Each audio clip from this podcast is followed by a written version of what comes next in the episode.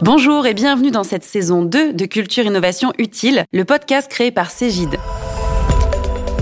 Je suis Fanny Berton, journaliste spécialisée sur les questions d'économie et de finance, et je suis ravie euh, de vous retrouver pour ces six épisodes, au cours desquels je vais échanger avec des experts du marché de l'expertise comptable pour décrypter les enjeux qui bouleversent toute la profession. Le développement des nouvelles technologies impacte grand nombre de secteurs d'activité, y compris celui de la comptabilité. La transformation des cabinets comptables engendre un besoin croissant de recrutement. Comment trouver ces nouveaux talents? Comment les attirer? Et quels sont les besoins des cabinets à ce jour en termes de recrutement? Pour lever le voile sur les changements que connaissent les cabinets d'expertise comptable et les enjeux à venir, à mes côtés, Stéphane Damota, directeur commercial de la BU Expert Comptable chez Cégide, et Bénédicte Vité, senior business manager chez Hayes. Bonjour messieurs. Bonjour. Bonjour. Alors, on va commencer avec un constat sur le marché des experts comptables qui devient euh, de plus en plus compétitif et concurrentiel. Comment on peut expliquer cela, Bénédicte? C'est un paradoxe euh, ce marché avec euh, depuis une dizaine d'années à peu près 10% de plus de collaborateurs enregistrés qui travaillent dans ce secteur et à peu près 10% de cabinets en plus. Pourtant, toujours et même de plus en plus de difficultés à trouver du personnel. On est sur une problématique qui euh, que je ne peux pas facilement expliquer parce que c'était multiples problématiques. Mais le, souci de base, je pense qu'on est sur un, manque d'attractivité, euh, un marché où le grand public ne reconnaît pas l'intérêt, la valeur ajoutée euh, de travailler dans ce secteur. On a eu l'ex-président Sarkozy qui avait justement indiqué que les experts comptables font un travail formidable. Le grand public ne le voit pas. Oui, c'est un travail un peu de l'ombre.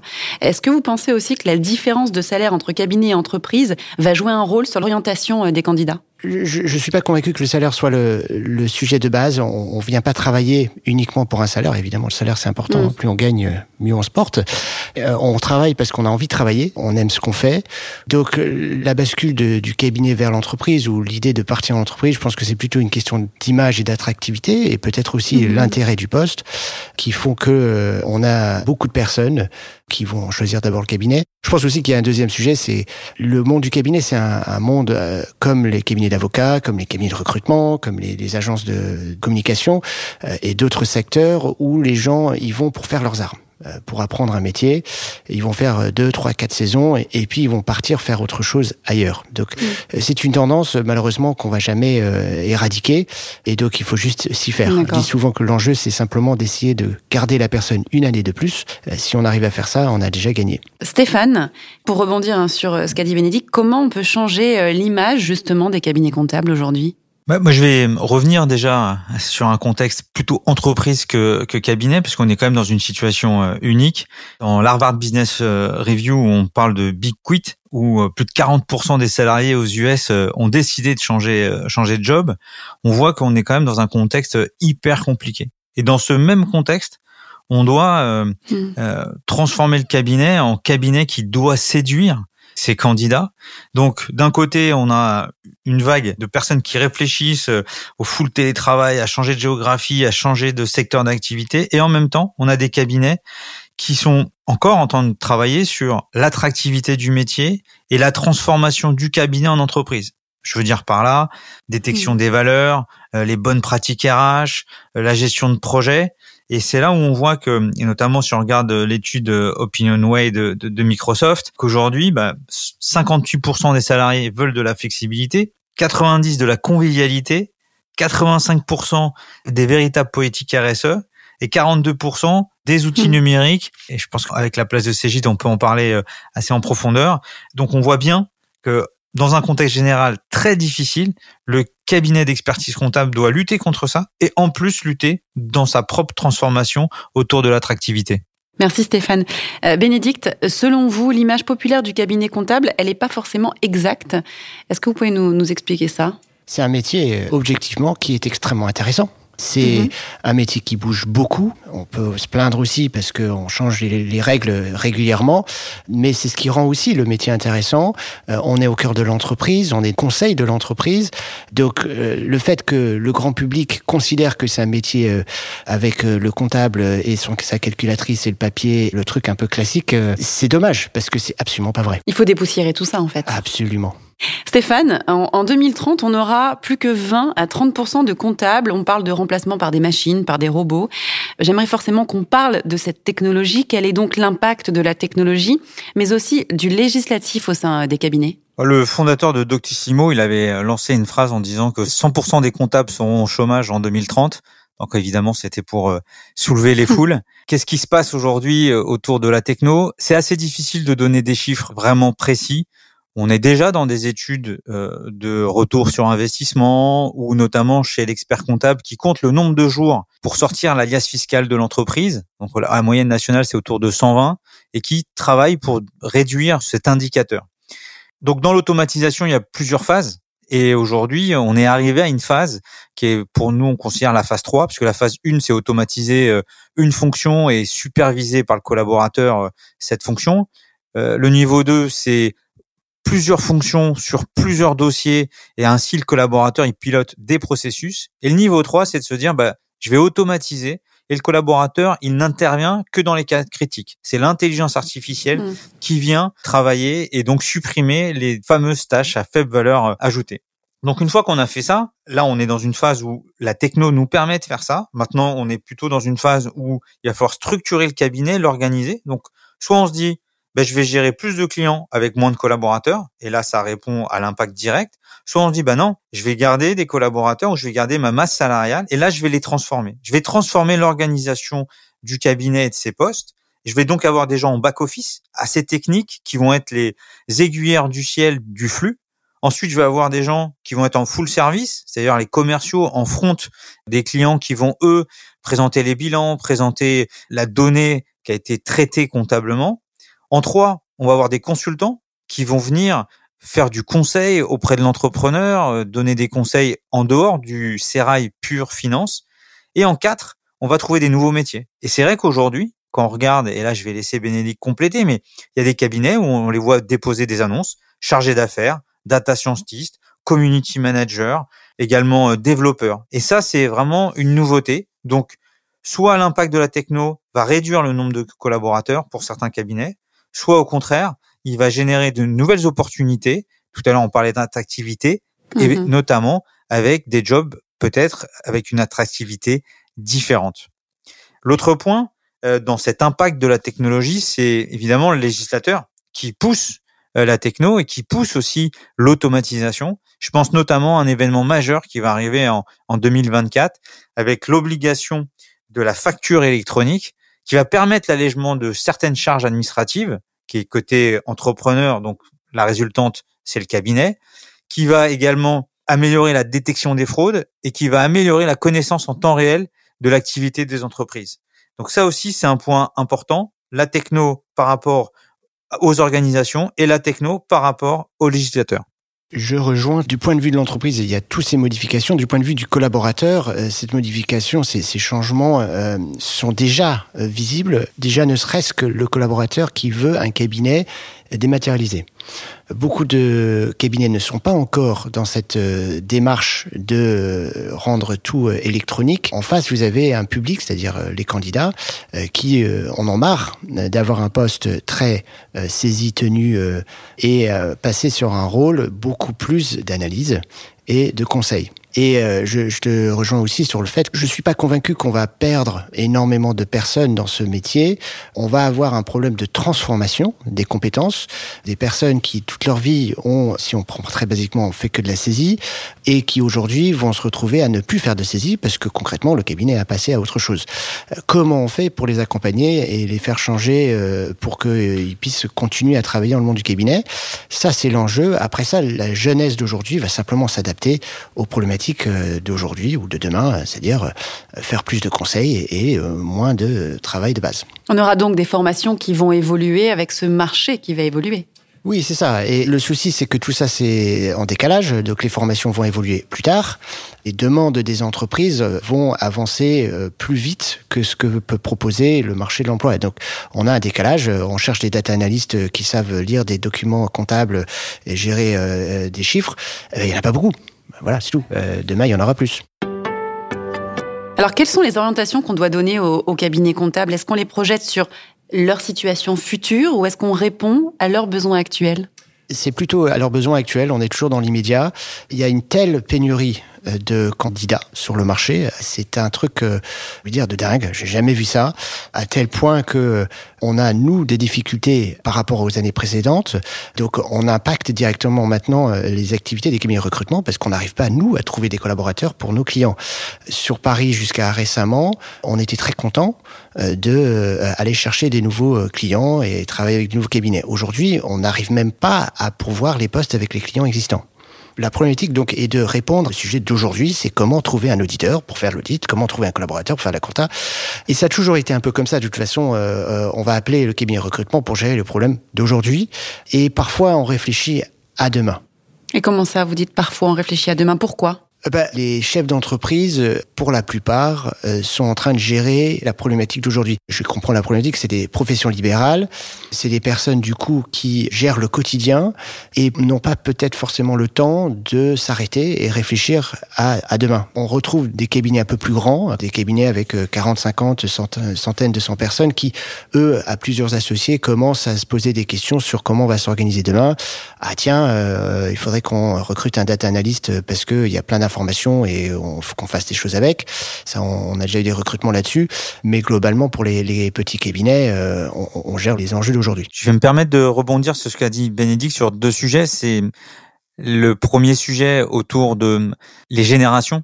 Et ce qui est intéressant dans la transformation euh, et l'impact du digital et ces générations-là, c'est que quand je vous ai présenté à peu près quatre postes entre le back office, euh, les gens en front et la partie consulting, ou métiers autres, ce qui est intéressant et on le voit dans certains de nos cabinets, c'est aussi que ça attire les nouvelles générations, la partie consulting notamment, et les anciennes générations plutôt typées saisie qui perdent ce sujet saisie sont plus sur le contrôle des flux et la mécanique en back office. Et on voit que ça marche plutôt pas mal et il y a une vraie attirance euh, pour ces collaborateurs de passer sur ces jobs-là et pour les nouveaux d'arriver euh, sur ces euh, nouveaux jobs. L'autre chose sur laquelle je voulais rebondir, il y a un sujet, c'est que le cabinet soit des collaborateurs, soit sortis d'école, soit qui ont déjà travaillé en cabinet et ne souhaitent pas intégrer des gens de la finance qui viennent de l'entreprise. Et inversement, on a du mal à attirer les gens de l'entreprise dans le cabinet. Donc là, il y a un nœud, dont je n'ai pas la, solution, évidemment. Comment faire pour que soit euh, faciliter l'arrivée de profils en dehors du CERA et de l'expertise comptable. Et également, de l'autre côté, et je crois que ça va être une des prochaines questions, comment attirer les gens de l'entreprise dans les cabinets. Oui, c'est exactement ça. Merci pour cette transition. Comment les cabinets de recrutement comme ACE vont s'adapter à ces nouvelles exigences, Bénédicte Comment on attire les talents? C'est un, un, grand sujet. c'est certain. Et, et, pour lequel je n'ai pas encore trouvé la réponse idéale. Sinon, je serais, euh, je serais pas ici. Je serais sur un yacht euh, Méditerranée. euh, donc, il n'y a pas de solution magique.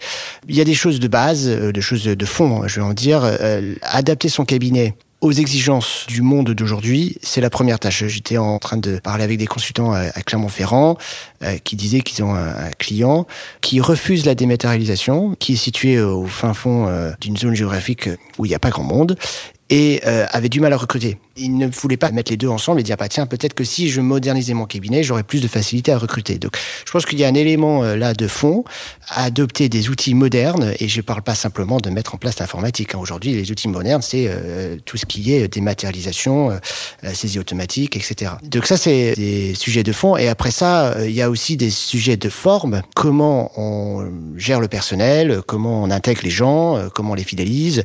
Là il y y a plein plein plein de, de petites choses je pense aussi qu'il y a un sujet de visibilité du monde du cabinet. Et là, pour le coup, la profession, je vais être plutôt cash. Je trouve qu'on fait pas encore assez pour euh, parler de ce que fait la profession euh, au niveau du grand public.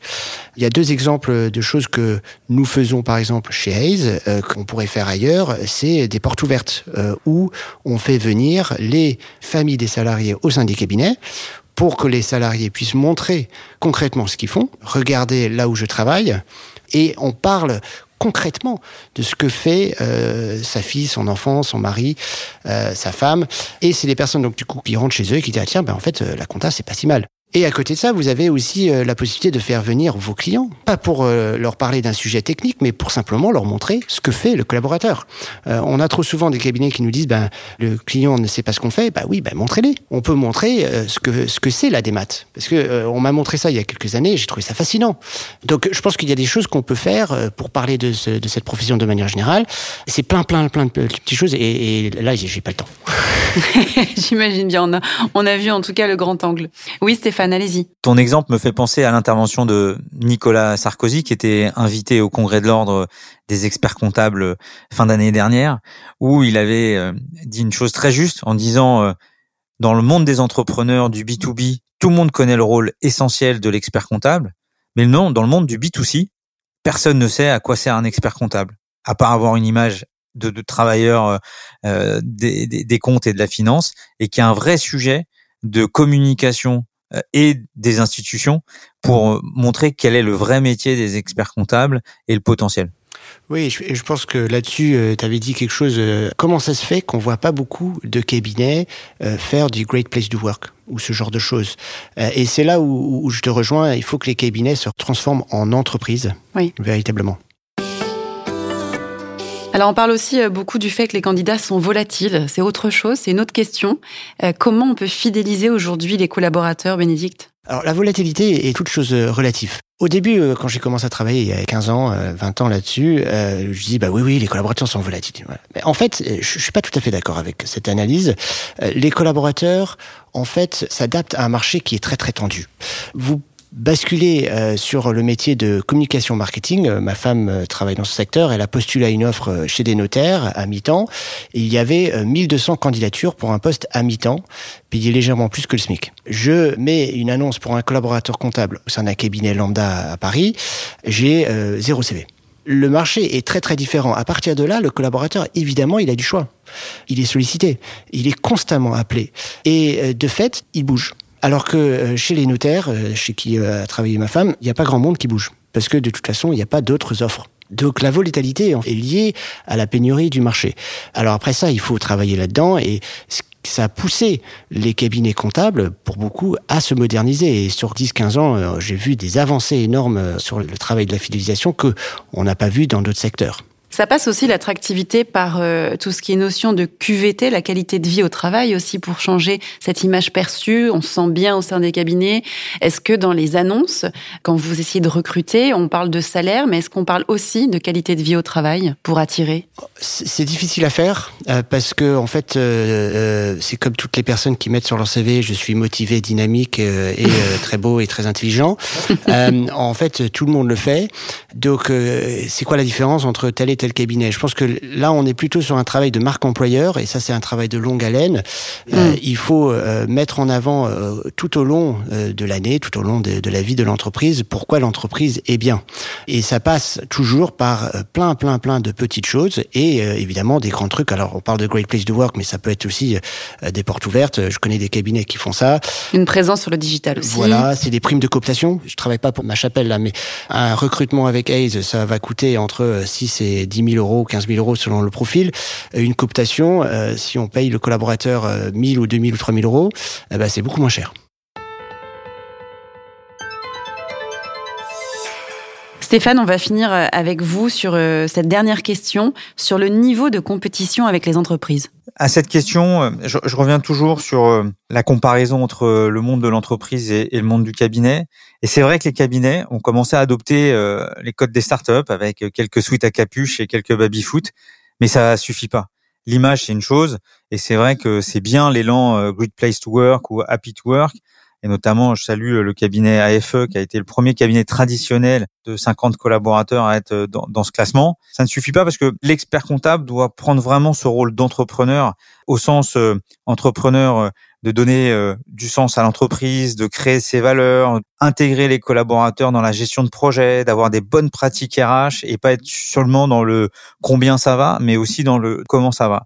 Et je le vois lorsque ça m'arrive de donner des cours à, à l'école euh, IGFI qui prépare les comptables à, à rentrer en, en, cabinet et les élèves sont en alternance. Et lorsqu'on commence à parler de méthodes agiles, à parler de gestion de projet, on les voit euh, hyper motivés par le sujet et, assez loin du sujet, alors que c'est des points euh, très très importants pour cette attractivité. Et même nous, dans nos entreprises matures, on a déjà du mal à recruter par rapport à, à des startups ou par rapport à d'autres secteurs d'activité plus attractifs. Donc, pour moi, c'est un point de départ, l'aspect image, mais il faut tout de suite aller sur l'émission attractive, changer les méthodes, la digitalisation également. Je parlais d'OpinionWay tout à l'heure, de cette étude.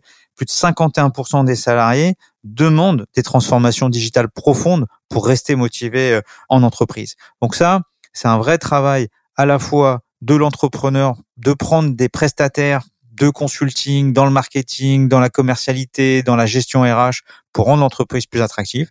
Et de l'autre côté, c'est ce qu'on disait, c'est aux institutions de rendre le, le métier plus attractif en B2B et en B2C.